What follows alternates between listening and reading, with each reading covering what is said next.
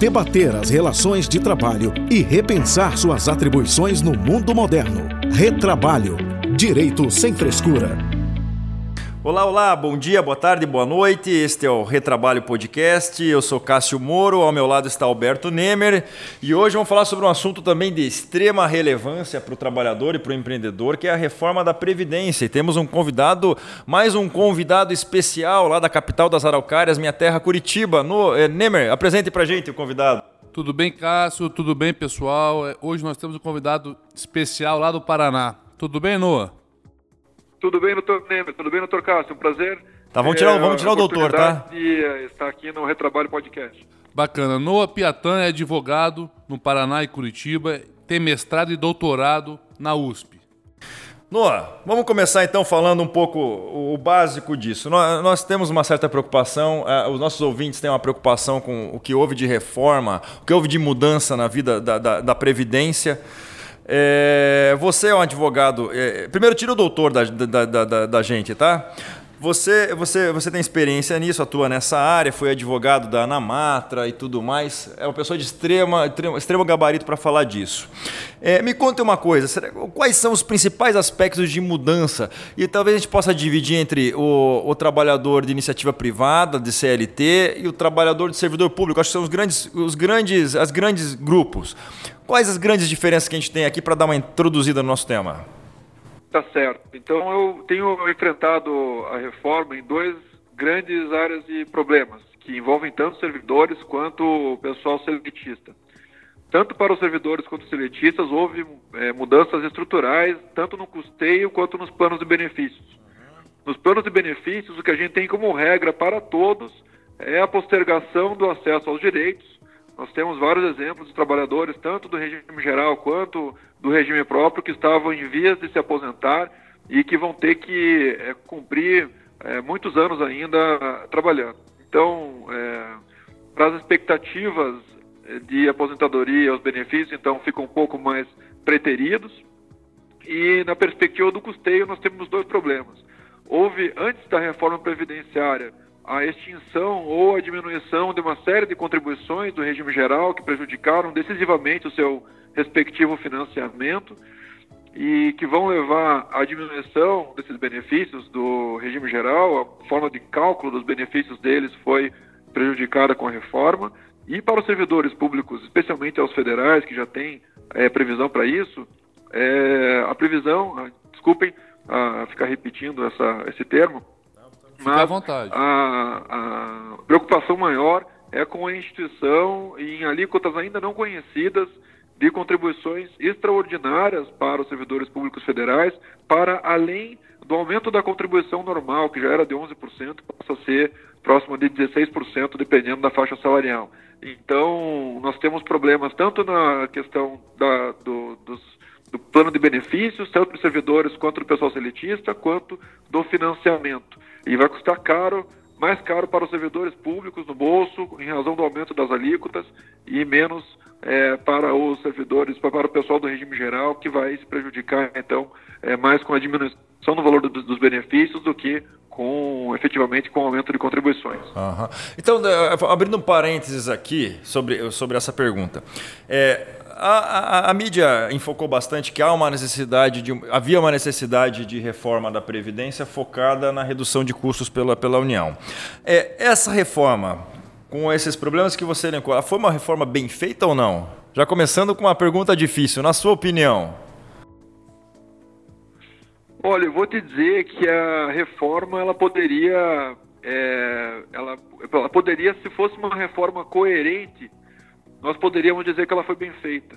Uh, acontece que uh, houve uma propaganda institucional muito massiva da, da, da, da, crise e da gravidade do orçamento da Previdência, e enquanto mesmo o governo, em medidas paralelas, extinguiu ou reduziu contribuições do regime geral, pensando na economia com o custo é, das folhas de pagamento. É, é, é muito, muito cara para mim a oportunidade de dialogar com vocês, porque sei que o Dr. Cássio entende bastante de economia, especialmente não só economia do trabalho, mas também economia em sentido amplo. Então, tendo que haja uma preocupação geral quanto à redução do custo do trabalho, mas é, os as promessas de geração de empregos com as reduções no custo do trabalho nos últimos 10 anos, mesmo, no, mesmo no, desde 2006, 2010, quando houve já reformas de, do programa de financiamento da Previdência nos governos anteriores, é, não vieram acompanhadas de aumento de geração de empregos. Então, é, se fosse coerente, poderia ter sido boa se, por exemplo, eu tivesse preocupado com as contas da Previdência, ter preservado as contas da Previdência e valorizado as instituições de fiscalização e, especialmente, a relação jurídica de emprego, que os senhores conhecem bem, da jurisdição e da advocacia trabalhista, então nós é, poderíamos dizer que a reforma seria coerente. O problema é que, com toda a renúncia do, do orçamento que aconteceu, não só com a redução e extinção de alíquotas, mas também com a mitigação da importância da relação jurídica de emprego, que trazia como consequência os 20% patronais de contribuição previdenciária, o que não acontece nem na figura do MEI, e nem na, na, na, terceirização pejotização dos contribuintes individuais pejotizados, e todo esse fenômeno de uberização que os senhores estão é, enfrentando aí com propriedade. Então, na perspectiva da coerência da reforma e da valorização dos cofres públicos previdenciários, a reforma não foi boa, na perspectiva da coerência. Nós podemos pensar em outras perspectivas e aí avaliar é, em outros setores da economia, se ela de fato promoveu aquecimento, se ela de fato gerou mais lucro, mais concentração de renda, aí a gente pode até é, não ter opiniões é, é, idênticas em relação à utilidade da reforma nessa perspectiva, mas eu estou é, avaliando a reforma como um critério de coerência, tendo em vista a propaganda oficial que aconteceu na época. Então, só, só se você entender, então quer dizer que agora com esse, com esse aumento de mão de obra é, informal ou trabalho de plataforma e até mesmo o aumento de trabalhadores é, é, cadastrados como MEI, isso faz com que, na verdade, a arrecadação não, não, se, não aumente, não é verdade? Ah, sim, eu, na minha tese da, da, da, da, do doutorado na São Francisco, eu fiz uma análise dos dados do Ministério do Trabalho e Emprego à época, que demonstraram que com a figura do MEI, quando foi quando, quando conseguiu se popularizar a partir de 2010 para 2011, ah, havia 6 milhões de MEI é, a mais entre 2010 e 2016 e no mesmo período havia 8 milhões a menos de pessoas empregadas no Brasil. Isso significa um contingente de pelo menos 20% a menos de arrecadação das contribuições patronais previdenciárias. Então, é, por mais que a relação jurídica de emprego estivesse na, na, opinião de alguém defasada, por mais que o custo do, do, do trabalho seja é, inviável no apressamento dos produtos e na concorrência do mercado brasileiro, que é o que alguém pode é, é acusar como como algo antigo, como algo arcaico na legislação trabalhista, isso opera diretamente uma renúncia na receita da Previdência a longo prazo. Era um orçamento de 670 bilhões, mais ou menos, é, 10% para baixo, 10% para cima, variando entre 2006 e 2014, era esse o valor do orçamento da Seguridade Social. E é, uma parte decisiva desse orçamento naquilo que vinha da arrecadação das folhas de pagamento foi renunciada nesse período. Então, como é que eu falo que estou em crise e ainda assim eu recuso receita, eu deixo de ter receita, eu escolho não ter receita? É, então, nós sabemos que no pano de fundo disso está o papel do Estado, o tamanho do Estado e tudo mais, só que a Previdência, como gestão da, dos, futuros dos trabalhadores, das pessoas que precisam sempre viver na subordinação, especialmente ganhar salário, e por conceito salário, em regra, não permite acumulação de dinheiro para colocar na previdência privada, no investimento e tudo mais, toda essa, essa, essa é, esse movimento de promoção da educação previdenciária agora talvez fique frustrado para as pessoas que ganham salário propriamente dito, porque é para reproduzir o, tra o, o, trabalho, o salário mais baixo possível. Então a minha preocupação, né, é, de, onde, de onde vejo as coisas, é com a, a, um empobrecimento em longo prazo da nossa população que deixará de contar com a previdência social proporcional à, à remuneração do trabalho durante a vida de trabalho. Ou seja, é, vai se vai se manter uma figura de benefícios de valor equivalente ao do salário mínimo, concedidos já perto da senilidade das pessoas mesmo, onde há expectativa de sobrevida para além dos números é, da idade mínima que foram propostos pelo governo e foram aprovados na reforma. Perfeito. Noah, é, um pouquinho nesse assunto ainda da reforma previdenciária, mas mudando um pouco de assunto, é, que muito se falou durante a reforma a questão de altas aposentadorias, as questões de não haver limite, teto. Então eu gostaria que você pudesse explicar para a gente se, se essa reforma trouxe algo nesse sentido ou se já existia algo nesse sentido, tanto do servidor público quanto do seletista, se existe um mínimo e um teto de aposentadoria. Bom, no regime geral, o, o teto da Previdência, é, dos benefícios previdenciários, foi reajustado em 98 e em 2003 para o valor equivalente a 10 salários mínimos. Então, em 2003, o valor foi reajustado de R$ 1.869,34 para R$ 2.400, que eram 10 vezes 240 reais, que era o salário mínimo vigente em dezembro de 2003. Então, é, o valor do teto atualmente, que é de R$ 6.106 e que já é beira os seis salários mínimos, ele é o fruto da atualização monetária daqueles R$ 2.400 de 2003. Então, há uma defasagem do teto do regime geral de previdência social que já o achata.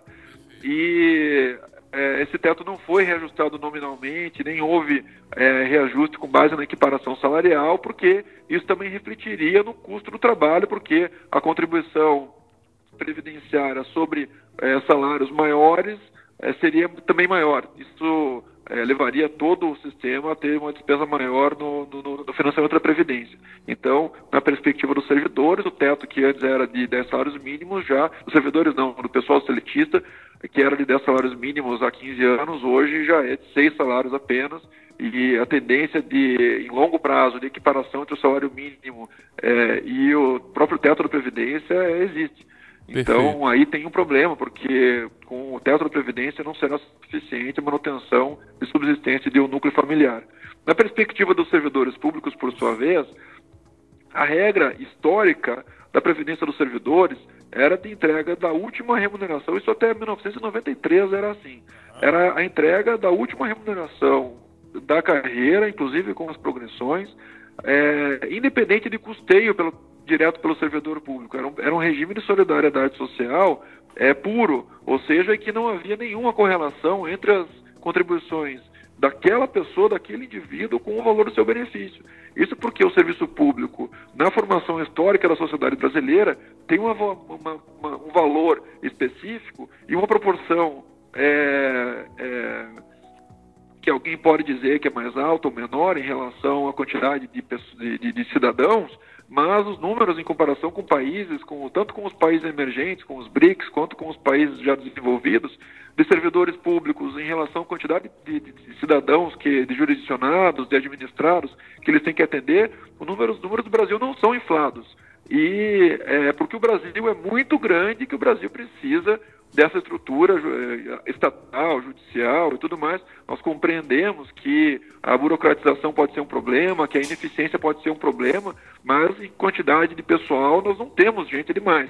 Nós temos orçamento que assusta porque nós temos 200 milhões de pessoas no país e em relação aos valores das aposentadorias, é, a único, única iniquidade que nós temos é em relação a direitos adquiridos para pessoas que não correspondem estatisticamente à maioria dos servidores. Então, quem, é, a conversa sempre vai para as, para as pensões devidas às viúvas e filhas solteiras dos militares. Além de ser muito poucas pessoas nessa situação, não estou defendendo o valor dos benefícios delas, mas é, ou a gente enfrenta a questão que é rompeu não com a figura do direito adquirido e ninguém propôs nunca em reforma nenhuma, nem na de 98, nem na de 2003, nem na de 2010, nem na de 2015, a micro-reforma do governo Dilma, e nem na de 2019, ninguém nunca questionou a figura do direito adquirido. Então, é, se a gente levasse isso para o questionamento, se nós resolvêssemos é, enfrentar essa questão de uma forma um pouco mais séria, como desproporções do direito brasileiro, isso ia afetar uma, uma, um contingente estatisticamente pequeno é, que, a meu ver, não compromete a, as contas de uma forma tão séria quanto se propaga. é, há sim um custo geracional. Todas as pessoas ingressantes no serviço público desde 98, desde 2003, especialmente depois de 2013 no serviço federal, não têm a chance de ter benefícios é, para além do teto do regime geral de previdência social e se quiserem receber mais do que isso, vão ter que, é, especialmente em relação àqueles ingressantes depois de 2013, é, fazer um aportes em contas de capitalização individual para isso. Então, o Brasil, com as reformas de 98, 2003 e 2013, com a instituição do FONPRESP, ele, ele já trabalhou para corrigir as iniquidades mais sérias que havia no período em que não havia as contribuições dos servidores públicos, públicos ou que elas não eram exigíveis é, por um período muito longo. Então, é, é, com a tolerância dos senhores por alongar a resposta, porque esse é um ponto é, é um ponto nevrálgico da discussão, é, nós não podemos deixar essas figuras, esses estigmas corromperem toda a legitimação do plano de previdência, que é uma opção, uma escolha do país histórica e de política pública que é remunerar adequadamente os servidores públicos. Então, eu não sou corporativista, eu tenho uma série de críticas, eu sou ex-servidor público, eu me exonerei da Justiça Federal no, do Estado do Paraná em 2010, porque, é, eu, enfim, eu conheço bem é, as, as as vicissitudes da estrutura, a ineficiência do serviço, onde há, o servidor que tem que trabalhar por dois, porque aquele que não trabalha é, tem a, a garantia, e é muito difícil de ser, quando não é inascido, de fato, exposto a um processo administrativo disciplinar. Nós poderíamos tecer críticas e críticas sérias a, a, a, ao conceito de ineficiência, mas num conceito muito mais elaborado do que o conceito de ineficiência, que envolve só o encontro de, de contas entre despesa e receita. Então, na perspectiva desse encontro de contas entre despesa e receita, e no valor da aposentadoria dos servidores públicos, eu pessoalmente considero que as iniquidades mais sérias, é, o Brasil estava pagando por um custo geracional necessário para que as coisas é, obedecessem aos direitos adquiridos, é o custo de uma geração para essas pessoas. Agora, é, é, bom, basicamente isso. Vamos dialogar porque que tem bastante coisa aí pra e essa reforma de 98 ela meio que respeitava isso. Ela deixava, ela deixava essas alterações para os novos servidores. Não houve uma mudança drástica para quem já está no serviço público, para quem já, já escolheu a sua profissão e ficou ali fora do mercado, né? É, agora um comentário sobre, você falou o número de servidores públicos e tudo mais. De fato, o Brasil hoje, numa média, tem pouco servidor público para a população comparado a grandes países. E acho que é mais uma crise de eficiência e ineficiência de Estado. A gente fala, a gente vê a mídia falando Estado tem que ser mínimo, o Estado tem que ser mínimo. Mas ele não pode deixar de ser eficiente. Então, uma boa distribuição de servidores públicos com eficiência, que é algo que a gente não tem aqui, né? É. Ah, Vou fazer umas outras perguntas agora um pouco mais, mais diretas, o, o, o Noah. Me conta uma coisa. É, vamos falar um pouco da legislação específica. Por exemplo, mudou alguma coisa em termos de idade de aposentadoria, tempo de contribuição? Veja, nós temos é, um tratamento diferente nas regras transitórias que foram deferidas para servidores públicos e pessoal seletista. Os seletistas têm mais regras transitórias que facilitam a aposentadoria não tão mais distante do que aqueles esperavam até então. Então imagine que antes da reforma previdenciária, uma pessoa vinculada ao regime geral de previdência poderia se aposentar ou por idade aos 65 anos ou aos 60, homens e mulheres, ou por tempo de contribuição aos 35 anos os homens e aos 30 as mulheres. E para quem é, estava com mais de 28 ou mais de 33 anos, portanto faltava menos de dois anos para se aposentar, essas pessoas ainda vão conseguir se aposentar sem idade mínima, desde que é, é, desde que paguem um, um, um, pequeno pedaço de tempo que faltava para aposentadoria. Já em relação aos servidores públicos, eles têm que obedecer uma forma mais complexa de somaridade e tempo de contribuição, com menos regras transitórias, é, é, privilegiando as pessoas que estavam quase se aposentando. Então, o que a gente percebe uma maioria vasta dos casos, para os servidores que estavam faltando, para servidoras, magistrados, procuradores, para quem faltava dois, três ou cinco anos para se aposentar, foi obrigação de atender a exigência de 86 pontos em 2020 para mulheres e 96 pontos em 2020 para homens, e essa pontuação aumenta em um ponto por ano, até, eh, até alcançar os 100 os 105 pontos para, para os 100 pontos para as mulheres e os 105 pontos para os homens. Então, é, é uma regra transitória que vai se afastando na medida que a pessoa vai envelhecendo. Então, quem tinha a chance de se aposentar um pouco mais cedo, acaba vendo a regra transitória se afastar e tendo que pagar ainda vários anos de serviço. Na prática, poucas pessoas, para quem faltava muito pouco para se aposentar, vai conseguir aproveitar a regra transitória no serviço público e vai acabar precisando é, é obedecer a idade mínima de 62 anos as mulheres, 65 os homens, 60 no caso dos, das professoras, é, dos professores. Noah, e em relação ao empregado seletista, como é que ficou essa transição? Quem estava para se aposentar, faltando pouco tempo para se aposentar, teve alguma mudança drástica? Explica para a gente aí, por favor. O, o, o, pessoal seletista, quem já tinha 28 e 33 anos de contribuição, é, mulheres e homens, na data da emenda, eles vão ainda conseguir se aposentar sem exigência da idade mínima e só com o fator previdenciário. Para aqueles que ainda eram antigos, mas não tinham esse tempo de contribuição, eles também têm uma regra de soma de idade e tempo de contribuição para conseguir se aposentar antes dos 65 anos ou dos 62. Para quem é seletista, é, há essas, essas calculadoras de aposentadoria disponibilizadas pelos grandes é, portais da internet, em que a pessoa pode colocar o, o tempo de contribuição e ver qual é, das quatro regras de transição encontra a data mais próxima para a aposentadoria. Isso não significa necessariamente que é bom escolher pela primeira data em que se possa se aposentar, porque com as regras novas o benefício de entrada do INSS se tornou muito menor.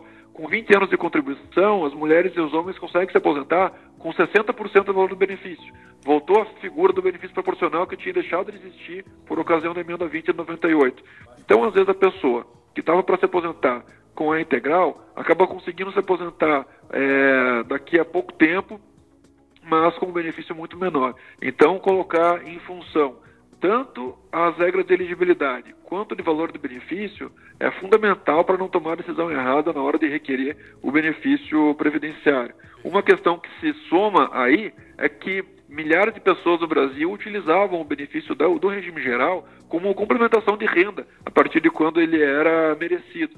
E agora, especialmente para quem tem empregos públicos, é, também é resultado da emenda a consequência direta da concessão da aposentadoria, a demissão no emprego público.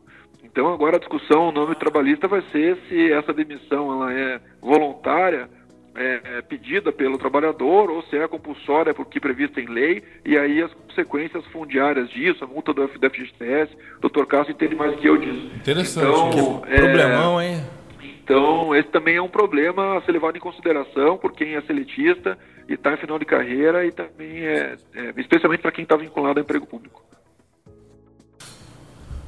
Bom, é... deixa eu fazer uma pergunta de ordem pessoal para vocês dois. Eu, eu, particularmente acho que pelo menos aumentar a idade de aposentadoria é algo um tanto justo. A gente hoje vive um pouco mais. É... confesso que via, especialmente nessa solidariedade universal do servidor público, às vezes você vê um colega que se aposentou lá com 55, 56 anos, vai ter uma renda superior depois e tal, e a gente que está subsidiando isso, ele, ele, podia se aposentar um pouco mais velho, 55, 60 anos, é uma pessoa muito jovem ainda. É, eu não sei, o que, que vocês acham disso? Acho que pelo menos a idade poderia ser alterada, e, independente dos demais, das demais alterações perniciosas que tivemos?